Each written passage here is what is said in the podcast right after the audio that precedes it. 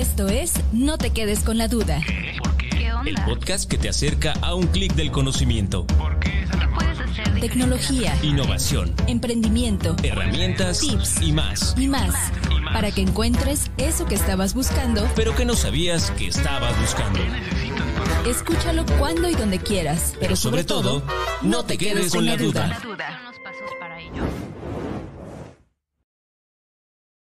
Bienvenidos a una, eh, un episodio más de No te quedes con la duda, a un clic del conocimiento.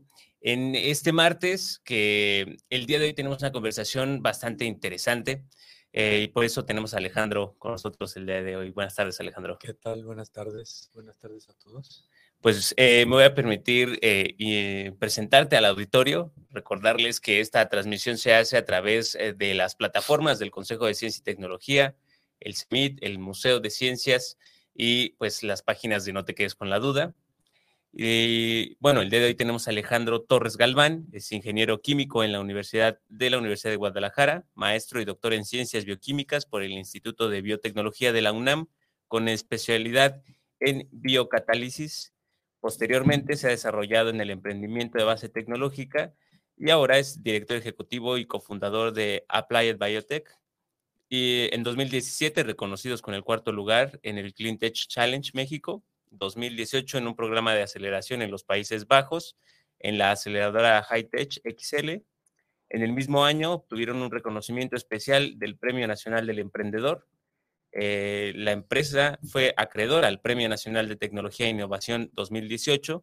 En 2019 recibieron inversión de capital privado en esa ronda para arrancar y formar operaciones, o bueno, digamos, ya, ya dándole como forma a- al proyecto. Y pues actualmente Applet Biotech es una plataforma de desarrollo, de desarrollo biotecnológico enfocada en ofrecer alternativas y soluciones a favor del medio ambiente y la salud.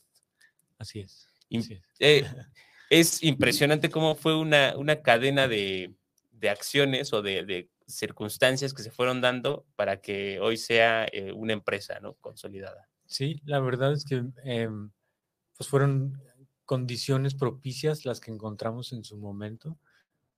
Em, empezamos prototipando en concursos como Clintel Challenge para, para recibir retroalimentación de jueces y para ver si íbamos bien con el modelo de negocio. Ah, también nos ah, sirvió un poquito de fondeo, es poquita la cantidad de dinero que gana uno en esos concursos, pero nos sirvió de fondeo pues para seguir desarrollando la idea. ¿no? Claro. Em, finalmente la, la- la- la vitrina más fuerte es el PNTI, el Premio Nacional de Tecnología e Innovación. Ahí es entregado o era entregado por el gobierno federal y bueno, pues eso nos, nos pone en una vitrina donde muchos inversionistas dijeron, ah, pues sí, le entro, sí confío, ya, eh, ya le entendí. Y bueno, es cuando empezamos a recibir capital y empezamos ahora sí la operación formal. operación.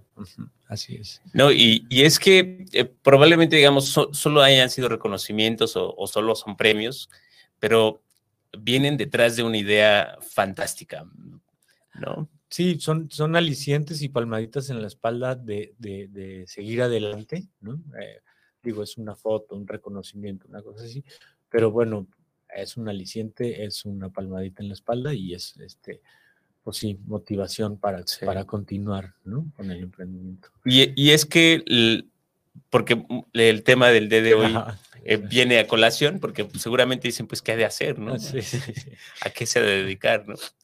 Eh, cuéntanos cómo nace esta, eh, eh, bueno, de, lo que platicábamos con anterioridad, ¿no? Que fue como eh, una primera investigación, pero al final, ¿cómo nace la decisión de, de tomar este camino? Em, pues era una no sé, era un tiempo favorable donde había mucho impulso al emprendimiento. Yo estaba terminando el doctorado, eh, había fondos eh, federales por todos lados para, para eh, emprender de base tecnológica. Em, la academia también estaba un poco restringido el acceso, no había cátedras con así, no había muchas plazas.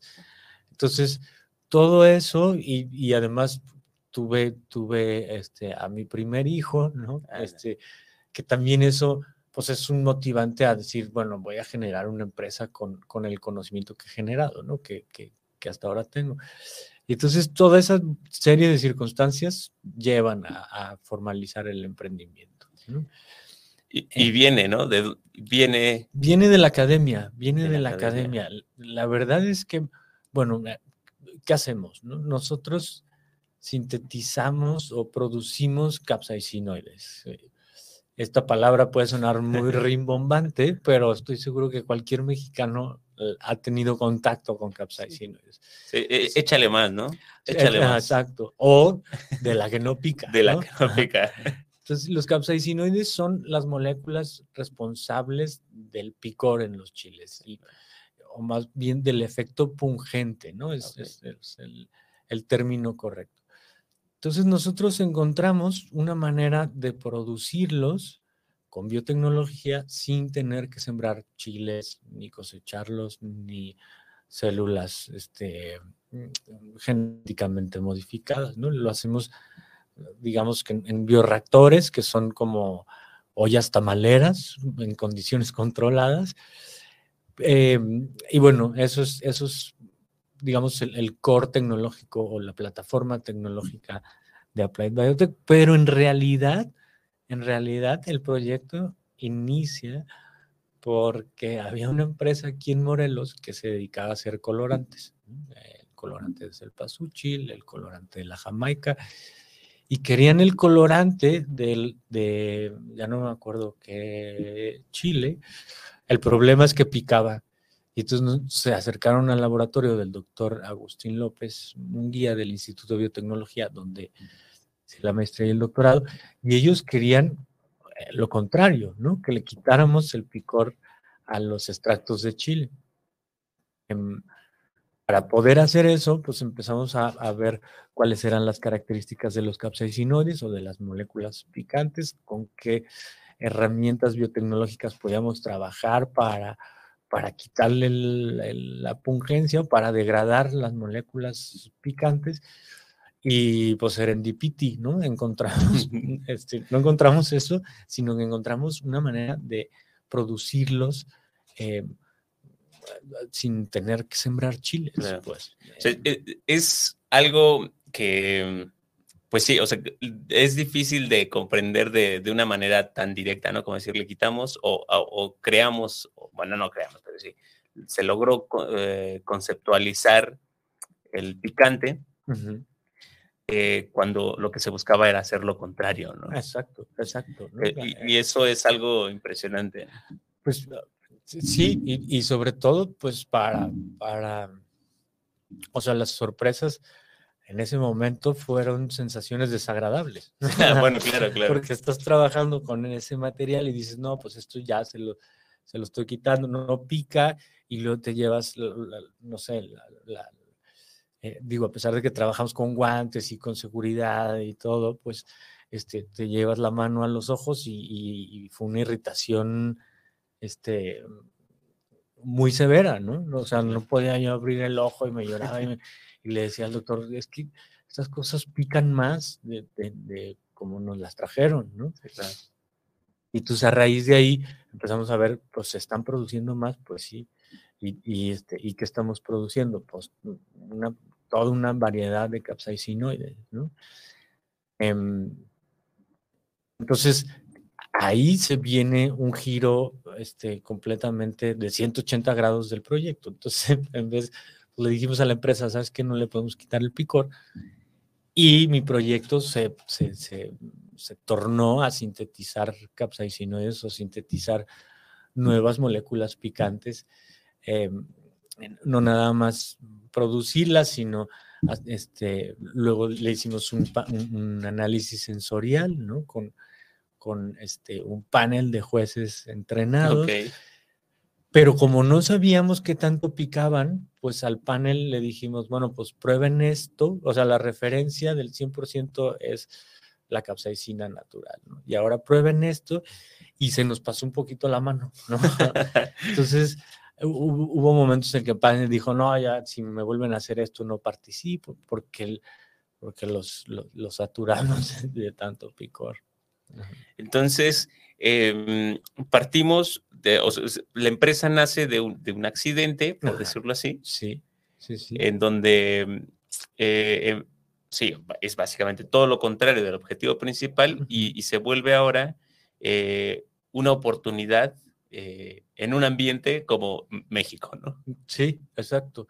Que, yo creo que es la capsaicina o los capsaicinoides, pues son la molécula más mexicana que hay, ¿no? O sea, no nada más por, por, por el, la naturaleza del, del, chile o del fruto del chile, ¿no? Que es completamente mesoamericano, centroamericano, que es un distintivo de los mexicanos, incluso la mascota de México 86, a lo mejor la auditorio no lo recuerda porque es muy joven, pero era el pique, ¿no? Era el pique, era este chile este, con su sombrero, etcétera, etcétera. Entonces, y nos distingue el, el, picor a los mexicanos, ¿no? Somos, yo creo que los únicos, bueno, los asiáticos también les gusta, ¿no? Pero, pero em, somos de los pocos que comemos chiles desde chiquitos y nos gusta esa sensación y, lo decías bien en la, en la introducción, ¿no? Pues eh, échale más, ¿no? Eh,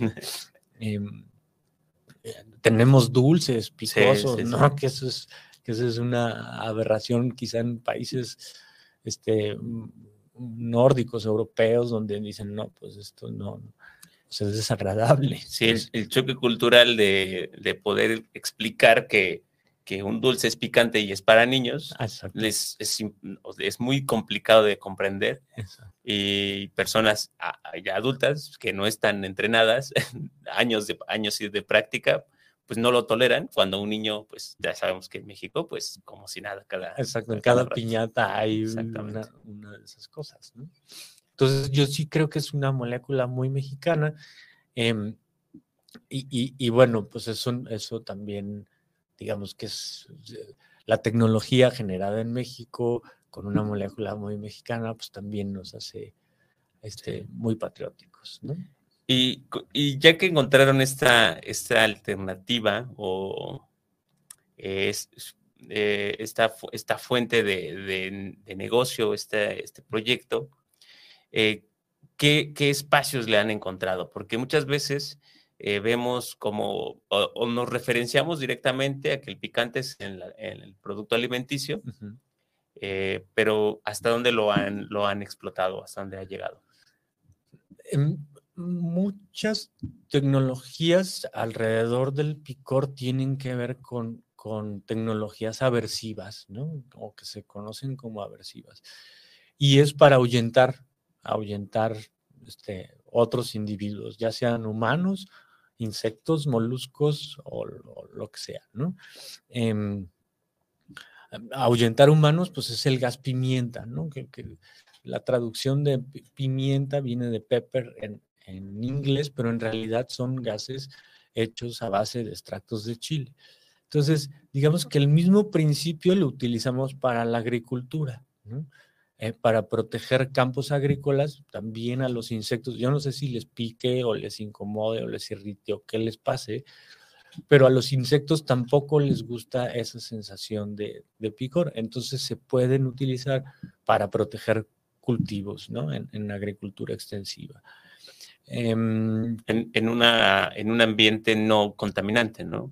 Bueno, con un producto que no Exacto, tiene una. Con un producto, digamos, que es natural porque existe en la naturaleza, proviene de una síntesis artificial, pero es un producto natural, se biodegrada o se, procesa por bacterias que hay en el suelo, en el ambiente, entonces no tienes residualidad. Em, entonces digamos que pertenece al concepto de agricultura orgánica. Em, lo utilizamos para eso. También hemos, em, también lo hemos utilizado para proteger eh, eh, fondos de, veleros o catamaranes o, barcos o Em, a los moluscos, también a las conchitas, algas que, viven en ambientes marinos, tampoco les agrada, tampoco les agrada, o, digo, no sé qué sientan, pero, pero em, lo que sucede es que llega el molusco al casco del barco, se pega y, automáticamente no le gusta y entonces se va, se despega y se va a otro ambiente. Entonces sirven como materiales antivegetativos para pinturas marinas. Em, esa es una tecnología que a mí me gusta mucho porque es muy, muy ecológica, em, de momento no hay nada similar en, tecnologías de, anti-foulings. Em, sin embargo, es una tecnología que poco hemos podido explotar aquí en México, pues porque no, digamos que no somos un, representante eh, marino tan fuerte como puede ser Rotterdam o como puede ser Shenzhen o como pueden ser otros puertos. Em, entonces, allí la verdad es que nada más nos hemos acercado con, dueños de veleros y catamaranes que, creen en nuestras locuras, les enseñamos y nos sirven de, documento, ¿no? Toda la experiencia que se genera ahí. Em, hemos creado, bueno, un producto que, que este, que también, digamos, se vende mucho, es un entrenador de mascotas para, para perritos y gatos. También no, les gusta esa sensación y entonces lo utilizamos para evitar el marcaje territorial, em, ya sea para mascotas propias o para las del vecino que, que, hacen en tu jardín. Em, esos los tenemos de venta en plataformas digitales y entonces ese se mueve bastante bien. Em, una aplicación mm, que es mucho más atractiva en términos del, valor que pudiera tener son las aplicaciones eh, farmacológicas. También con los capsaicinoides se hacen cremas analgésicas para dolores neurálgicos muy fuertes, por ejemplo. Em, esa es una aplicación interesante. Y otra que recientemente estamos eh, un poquito desarrollando, sirven también para el tratamiento de obesidad y síndrome metabólico. Cuando uno come chile, pues empieza a sudar y empiezas a sentir calor. Ese es un efecto termogénico.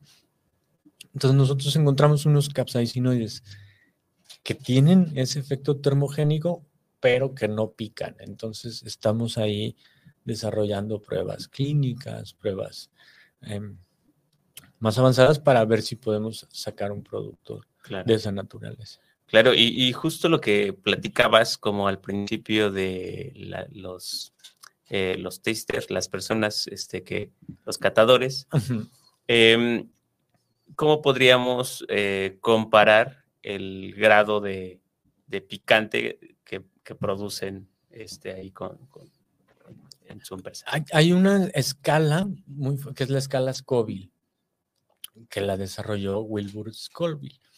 Y lo que hizo este señor es, em, es una, escala arbitraria completamente, eh, ¿cómo se dice? Sensorial. Sensorial, correcto. Que lo que, lo que, lo que haces es diluir este, tu material irritante o tu material picante X número de veces, ¿no? Entonces, hasta que dejas de sentir el picor. Entonces, entre más lo tengas que diluir, pues significa que es mm, mucho más picante. Es decir, un pimiento morrón, pues casi casi no hay que diluirlo en agua, ¿no? Casi no pica. En cambio, un habanero, pues hay que diluirlo muchísimas veces para que deje de picar. Entonces, es una manera arbitraria, pero es la única manera que existe para medir este picor de, moléculas em, que no se conocen o con moléculas nuevas. La capsaicina, esa, esa sí se mide muy fácil porque ya hay, ya hay este, estándares, ya hay métodos cuantitativos como HPLC o como métodos analíticos más finos. Claro. Pero algo que no se conoce, cuánto pica, ni qué es, ni hay estándares, pues no hay de otra más que probarlo. probarlo, ¿no? Sí, más que probarlo. Me acuerdo que me contabas que aproximadamente, eh, o en escala, era el tamaño de la cabeza de un alfiler. Sí, sí. O, sea, nosotros lo, lo producimos tan puro, tan puro, que, que digamos, la, la- la punta de un alfiler este, es como si te comieras tres habaneros de un, De un solo de- de un golpe. solo golpe, ¿no? Entonces, sí es un material bastante picoso, bastante irritante, este, pero es por la nobleza del, del- del proceso, ¿no? De, la pureza que, ob- que obtenemos de, esas, de esa materia. Entonces, pues, eh, ¿qué te digo? Produciendo un lote ahí en Applied, pues podríamos enchilar prácticamente a todo Morelos. Sí, ¿no? no, sin problema. Ajá. sí. Pero- y, y fíjate que el, el proceso, uno va eh, en busca de, de algún tipo de elemento, ¿no? Me lo, me- me lo quiero imaginar así, ¿no? Uno va en búsqueda de, de alguna solución y, y cuando por, por, por accidente te encuentras como otra alternativa que tiene pues muchas aplicaciones o que puede ayudar a solucionar diferentes tipos de, de- problemas, pues te abre eh, el abanico ¿no? de oportunidades. ¿Cómo ha sido el, el enfocarse poco a poco en cada uno? ¿no? Porque pues, eh, hacer todo a la vez es imposible. ¿no? La verdad es que si uno empieza muy, muy ambicioso, ¿no? Y dices, bueno, tiene todas estas aplicaciones, pues a todas hay que darle, ¿no? Y realmente uno empieza a perder foco en las que pueden valer más la pena o no. Entonces, nosotros empezamos creyendo que la tecnología se podía aplicar a la industria de alimentos. Sin embargo, pues, oh sorpresa, ahí la industria lo que busca es no nada más el picor, busca el color, busca el sabor, busca incluso que sean de origen natural, pues, ¿no? Este, em, aunque sean lo mismo que está en el chile, pues no es lo mismo porque no está extraído de la fuente natural. Entonces, es- ese es un segmento de mercado que realmente pues está difícil competir, ¿no? Por, por los requerimientos del segmento. Pero hay otras aplicaciones en donde, pues ahí sí tenemos carta abierta y ventajas este, ante los extractos naturales, ¿no? Entonces, pues también ir conociendo los mercados te va diciendo, pues por aquí es, ¿no? Por aquí no, por ejemplo, el de alimentos, o por acá sí es, por ejemplo, el agro o, el- o el de mascotas, ¿no? Que son tecnologías que nos han, que nos han este, permitido. Obviamente la farmacéutica es una, sin embargo, ahí la inversión que requerimos para mm, probarlo ante eh, su inocuidad, eh, ante la COFEPRIS, ensayos clínicos, pues es un capital mucho más grande que se necesita. ¿no? Entonces, eh, no ha sido tan fácil conseguir la inversión para, para llegar a esos mercados, pero es algo que tenemos muy claro como objetivo. Entonces, em, sí, uno empieza con mucha ambición y te vas dando cuenta que, que se necesita foco y necesitas decir, bueno, a este sí o a este no. Y eh, de cómo fue la transición, porque al final el, el inicio de, de- de como investigador, primero, bueno, como, como eh, científico, y pasar a la, a la toma del camino del emprendedor que, que para muchos eh, se vuelve un poco complicado. Eh, esa transición, ¿cómo fue? Eh, ¿Fue una decisión como, que, digamos, que fue el siguiente paso o cómo, cómo nació esa decisión? En realidad, ser emprendedor es muy, muy difícil. O sea, desde poner una miscelánea, es, es realmente no hay condiciones propicias que, que, que motiven el emprendimiento. Y, y para mí un ejemplo clarísimo es que todavía uno no empieza a generar riqueza o a generar eh, empleos o a generar... ¿no? y ya traes al sistema de administración tributaria colgado del cuello. Eh, entonces, un emprendimiento es difícil. Un emprendimiento de base tecnológica, pues es más difícil. Un emprendimiento en biotecnología, puta, pues, perdón. pero, pero, se, comprende, se comprende claramente que es complicado. Perdón, el francés a veces se me sale. es, muy complicado. Y, y si uno viene de la academia, pues olvídate, ¿no? O sea, tú estás acostumbrado a, a, que las cuentas salgan este, matemáticamente muy bien. y, y, desconoces otros terrenos, el, terreno contable, el terreno financiero, la toma de decisiones, el administrativo, o sea, pues son muchísimas áreas que, realmente no conoces hasta que estás ahí, ¿no?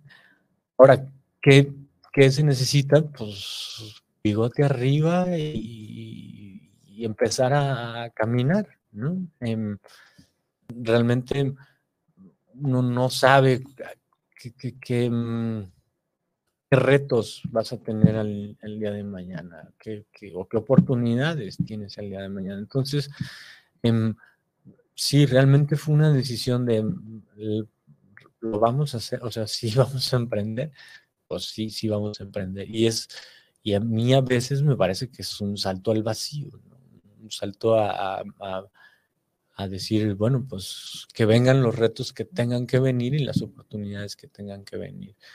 Em, pero de que se puede, se puede, pues.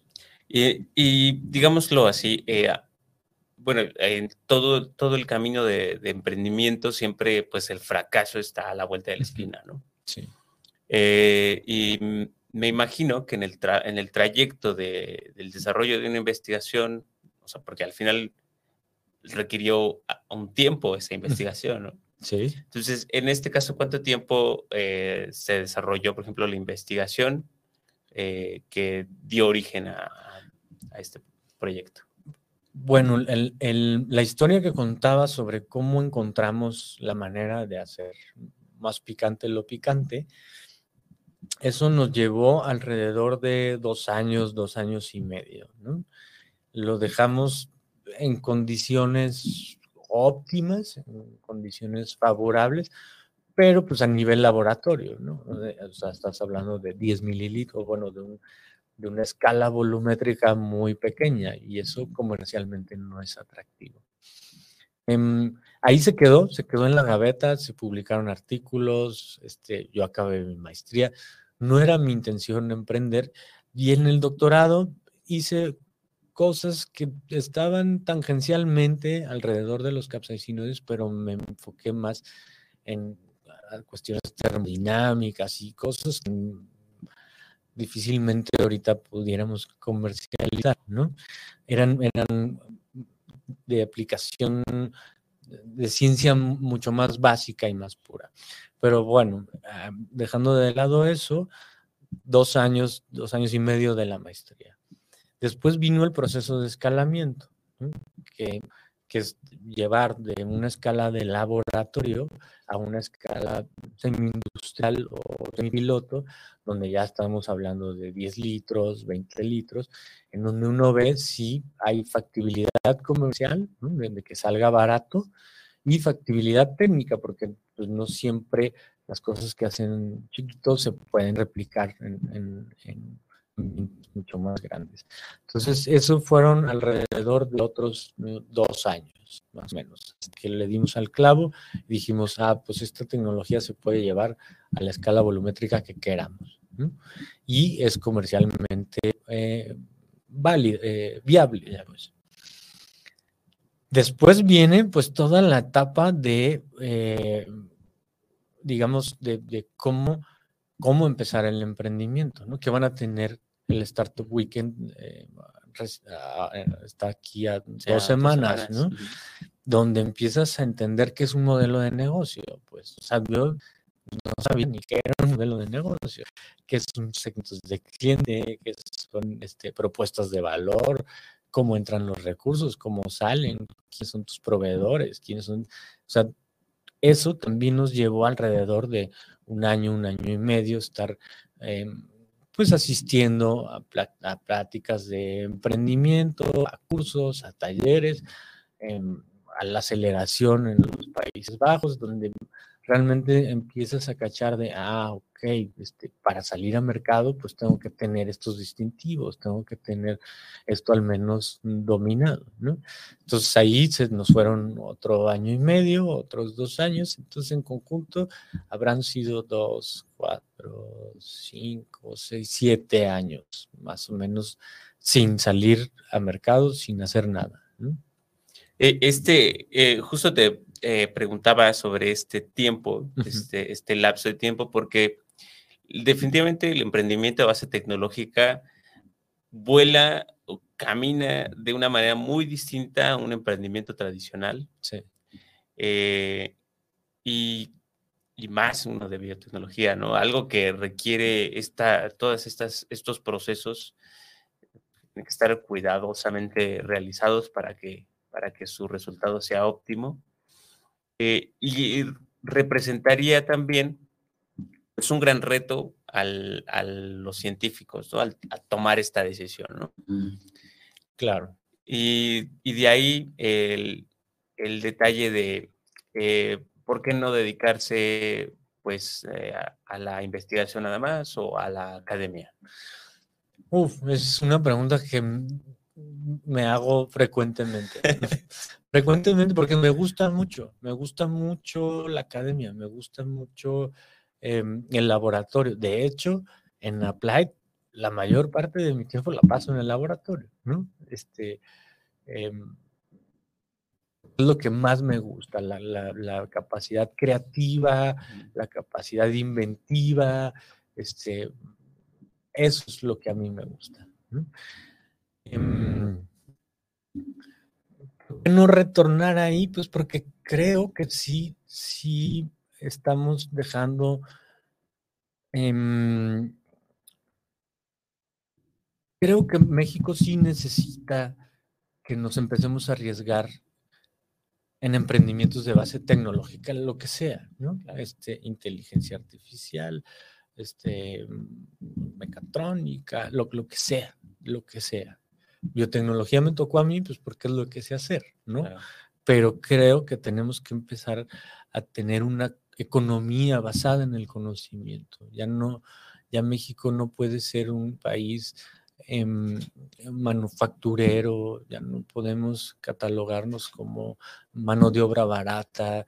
Eh, es, es, lastimoso, o bueno, en lo particular creo que eh, después de tener 30 años aquí a Volkswagen, que no sepamos hacer un carro propio o que no haya la capacidad técnica para, para hacer un carro mexicano, pues es, duele, ¿no? O, o, o nuestros celulares, por ejemplo, no tienen claro. ni un componente mexicano, habiendo gente capaz aquí en el país para desarrollar no nada más celulares, ¿no? Sino satélites o lo que se tenga que, que hacer y dejar de de eh, importar patentes, ¿no? También, también el mercado de las patentes es, es puro importar, puro importar. Este, hay que voltear a ver a los alemanes y nos traemos sus patentes y nos traemos... Creo que, la única manera de, salir eh, del, rezago económico, que hay en el país es a través de la economía basada en ciencia.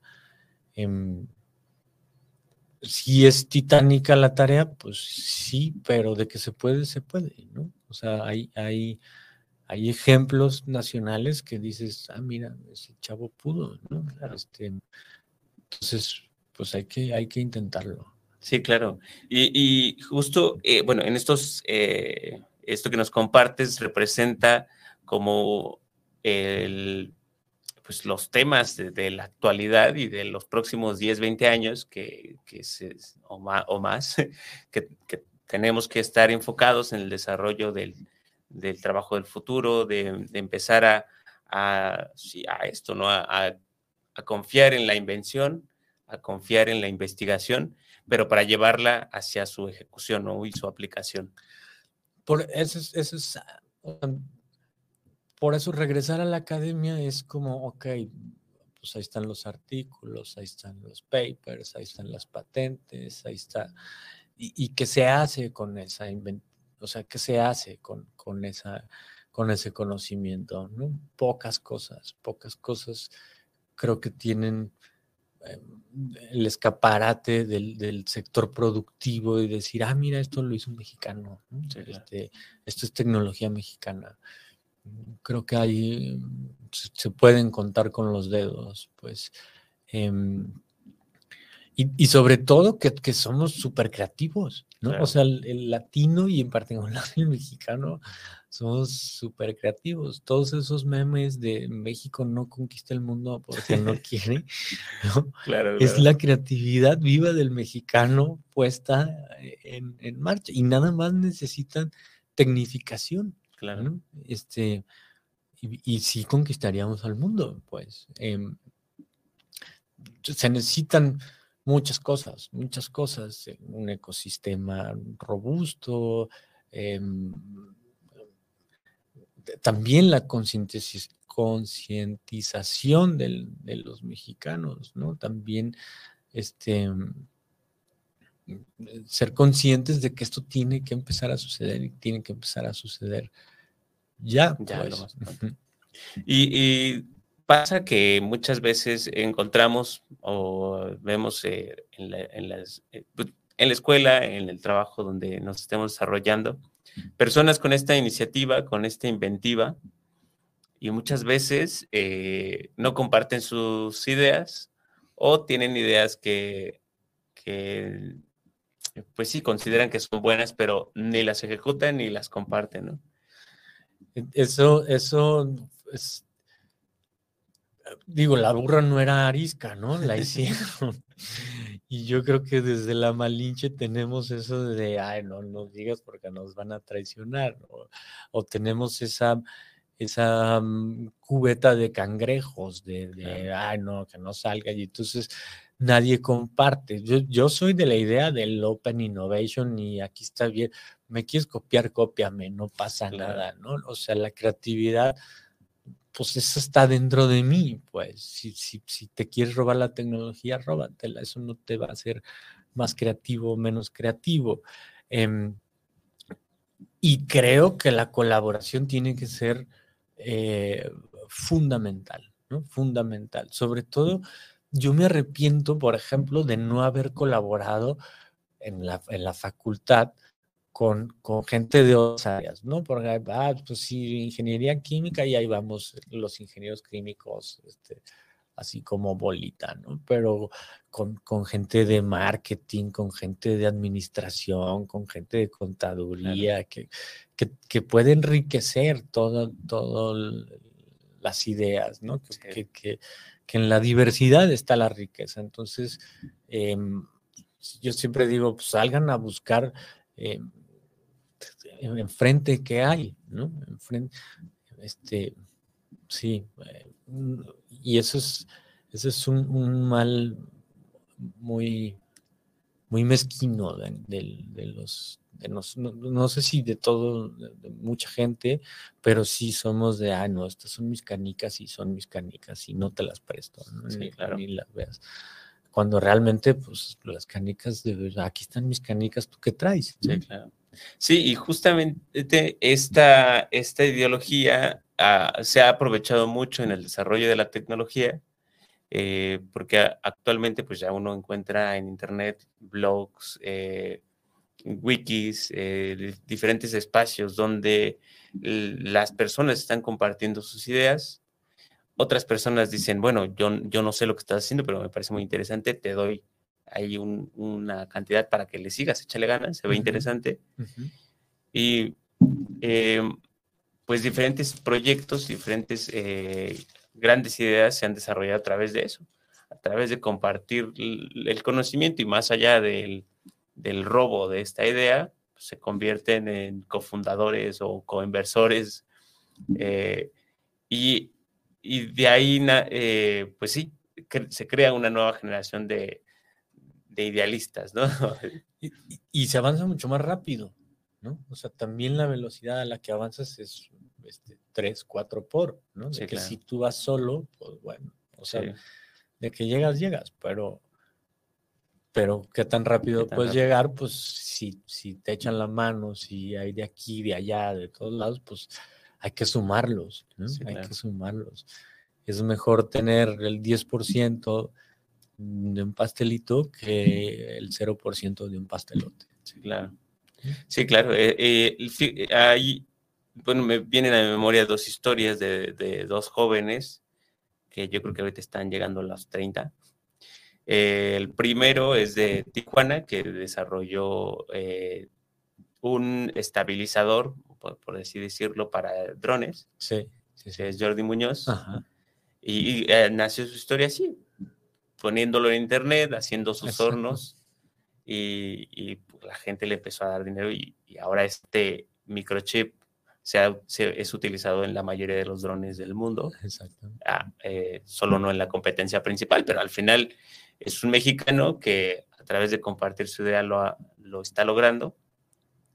Y otro que es Daniel Gómez, que casualmente son socios actualmente, que él es de Monterrey, que eh, ha desarrolló a través de eh, proyectos de laboratorio en su escuela una mini fábrica de biodiesel y que ahora ya es el productor de diésel en el mundo. Ah, mira, esa no la conozco. Eh, el, de hecho, aquí en Morelos teníamos una planta instalada, no sé si sigue operando, pero eh, eh, esta, esta tecnología que desarrolló fue a través de, el conocimiento básico de la, de la, química básica y de ahí la fue escalando a una, a una, este, sí, a, un, a una tecnología mexicana que desarrolla biodiesel a través de aceite vegetal quemado, ¿no?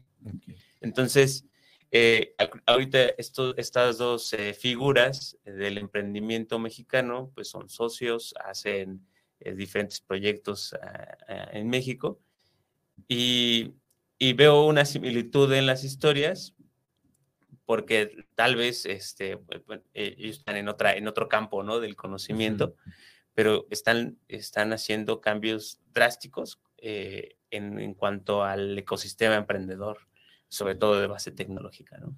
Sí, tiene, que haber una apertura a, a, compartir el conocimiento, ¿no? Este, tiene que haber una apertura a decir, pues miren, encontré esto, ¿qué le hacemos, no? O sea, a lo mejor lo que tú tienes en la cabeza es una idea que puede ser fabulosa, puede ser buena, pero a lo mejor alguien más con tu tecnología puede llevarla a la estratosfera. Entonces, yo sí creo que debe de haber este acceso a compartir información. Y no, y no siempre es eh, o, debería de ser el investigador el empresario o, o, sí debería ser siempre el investigador. Yo creo que no.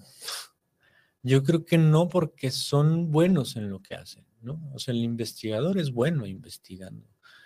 Em, si lo sacas de ahí, pues a lo mejor, te digo, todo lo que yo me he tropezado en contabilidad, nómina, bancos, este, impuestos, administración, finanzas, marketing, todos esos son áreas carentes de un investigador.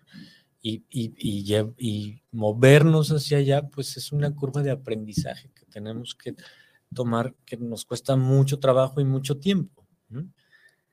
Em, yo creo que debe estar rodeado de un equipo eh, multidisciplinario para que esas carencias que no tiene el investigador las pueda suplir otro, otra persona, otro, eh, otro equipo y él seguir en su, laboratorio haciendo más innovaciones, haciendo más, contestando más preguntas. Claro. Em, entonces, no, no, no siempre tiene que ser el investigador, aunque conozco la mayoría de casos es el investigador el que se hace emprendedor. Em, entonces, y creo que es porque el investigador cree tanto en su tecnología y, los demás no alcanzan a percibir que es una tecnología valiosa que, dicen, no, pues yo no le entro y entonces el investigador tiene que ir a, buscar la chuleta por su lado. Creo, creo que por ahí va. Em, pero pero si, si, el ecosistema fuera armado de, de, distinta manera, creo que no tendría por qué salirse del laboratorio. Claro.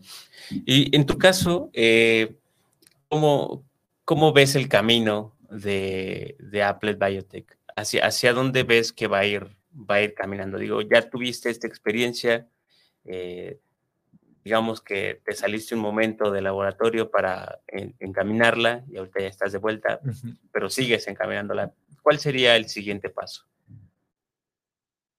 Mm, bueno, es que la, historia fue que em, nosotros teníamos una tecnología y quisimos llegar a un mercado, ¿no? Y ese es un camino pues complicado, porque a lo mejor el mercado no necesita esa tecnología.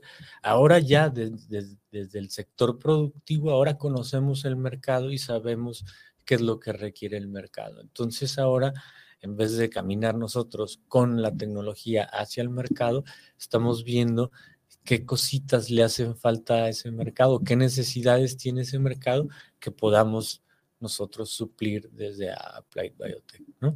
Entonces, en ese sentido, creo y, tengo mucha, em, me entusiasma mucho em, lo, lo, nuevo que estamos haciendo en Applied Biotech, que tiene que ver mucho con la industria farmacéutica de alto valor agregado. Creo que ahí está la, la clave y sobre todo que que bueno, hasta nosotros mismos hemos entendido que somos una plataforma de desarrollo, ¿no? somos una comercializadora, no somos, y bueno, también sensibilizamos a, nuestros inversionistas, porque los inversionistas te di un peso, ¿dónde está el peso de regreso? ¿no? Entonces, sensibilizar que somos una plataforma de desarrollo, que la tecnología tiene que madurar, que hay un tiempo para que todo eso suceda y una inversión que se requiere para todo eso. Em, entonces sí nos pone en, esa circunstancia de decir, ok, nosotros no comercializamos, no, vamos, no, no, tenemos el brazo comercial que puede tener Bayer, o Singenta o este, o Doc Chao, todos esos, ¿no? Entonces nosotros desarrollamos alternativas y soluciones que transferimos como paquete tecnológico a Singenta, a Bayer, a Doc Chao, a todos esos. Entonces, hacia allá va Play, hacia allá va Y sí, claro, em, me llega como la, la idea de decir, no, literalmente no vendes chiles, ¿no? Exacto, exacto. Ya no vendemos chiles, este, y bueno, es, es, difícil sensibilizar, sobre todo a los que ponen el capital. Claro. Eh, eh, ¿Dónde podrían encontrar tus productos actualmente? Tenemos en Mercado Libre y Amazon, ahí están todos, ¿no? Los, los, digamos, los que son directo al cliente. Los para los perritos, el gas pimienta para los gatitos y los agrícolas, eso sí, tendrían que meterse a la página de Applied y decirnos, este, porque tenemos para, para varios, o sea, para frutos rojos, para higo, para no sé. Entonces ahí sí es más directo el trato con el agricultor y hacemos soluciones ad hoc para ese agricultor. Ya está apareciendo la página en la pantalla para que lo vean, pero no las puedes decir. El, la página web es www.appliedbiotech.com, appliedbiotech.com. Y ahí pueden encontrar pues un poco de historia, nuestros productos, eh, nuestros desarrollos y, y, bueno, ponerse en contacto con nosotros porque también somos de puertas abiertas para chavos que quieran prototipar su emprendimiento y necesiten instalaciones como las que contamos nosotros, son bienvenidos. Em, servicio social y, prácticas profesionales también, también. Si no los podemos recibir, los, los orientamos con que Eh, ¿También cuentan con redes sociales? También, también estamos eh, Applied Biotech en Facebook y Twitter. Em, en LinkedIn también pueden encontrar nuestra página. Instagram no tenemos. ¿Y cuál es, eh, cuál sería, digamos, la, las recomendaciones como para investigadores que están en, este momento como tú, que, bueno, no en este preciso, sino como estabas hace un tiempo, en relación a su, a su investigación y que estén justo en la decisión de me aviento al ruedo del emprendimiento o no me aviento? Ay, qué difícil. qué difícil porque sí es una decisión muy personal.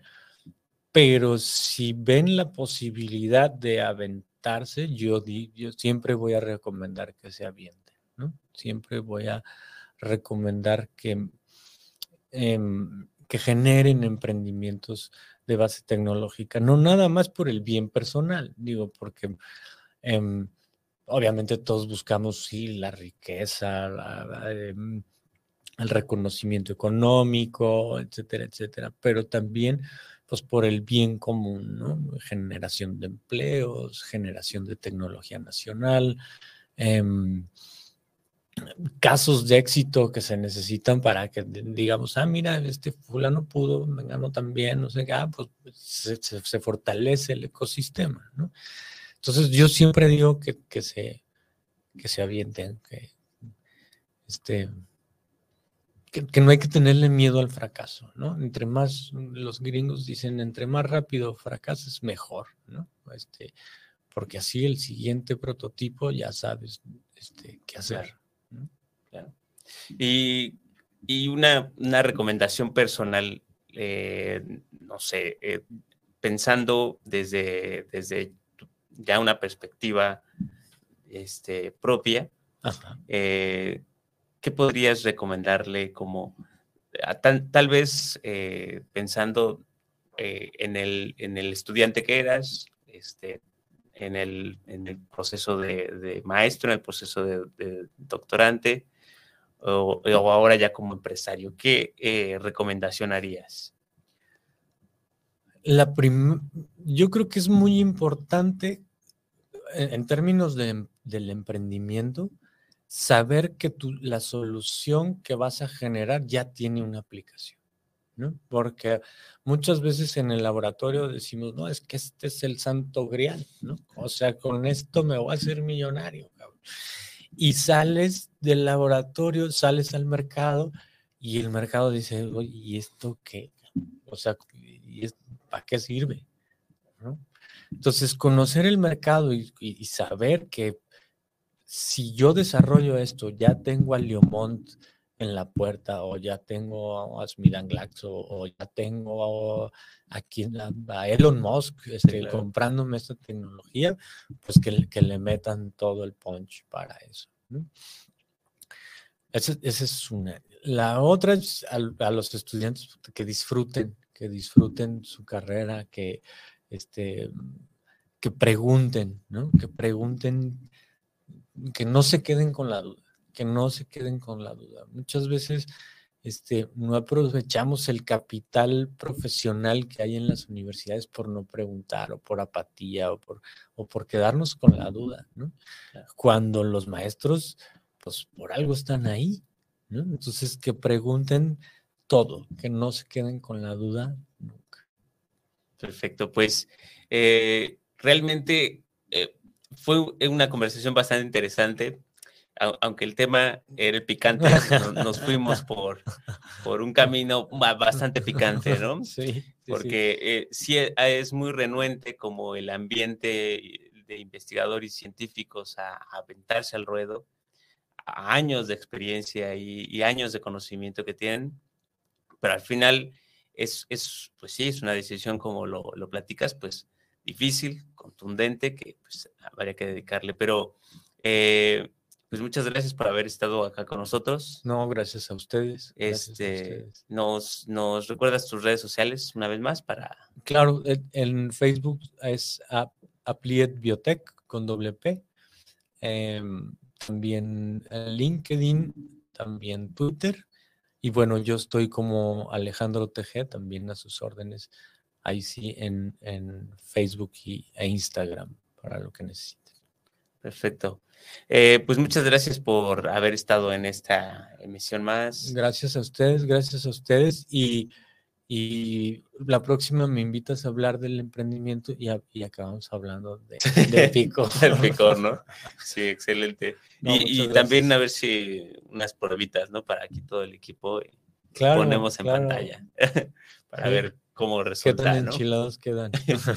pues eh, aprovechando también esta, esta emisión, queremos eh, invitarles, antes de que de despedir, eh, mencionamos por ahí sobre el Startup Weekend, que se llevará a cabo en dos semanas, el 31 de marzo y el 1 de abril, y justamente es un espacio como para experimentar el ambiente del emprendimiento, para conocer un poco más sobre estos temas, pero los queremos dejar con eh, un pequeño spot y nos despedimos inmediatamente eh, en este momento, pero este, con esto vamos a cerrar esta emisión. Les recordamos que eh, estaremos, estaremos transmitiendo en la próxima emisión eh, aquí en vivo a partir de las 4 de la tarde y encontrarán este capítulo también on demand en diferentes plataformas como Spotify, Apple Podcasts, YouTube, Facebook y pues bueno, los esperamos aquí en la siguiente. Muchas gracias.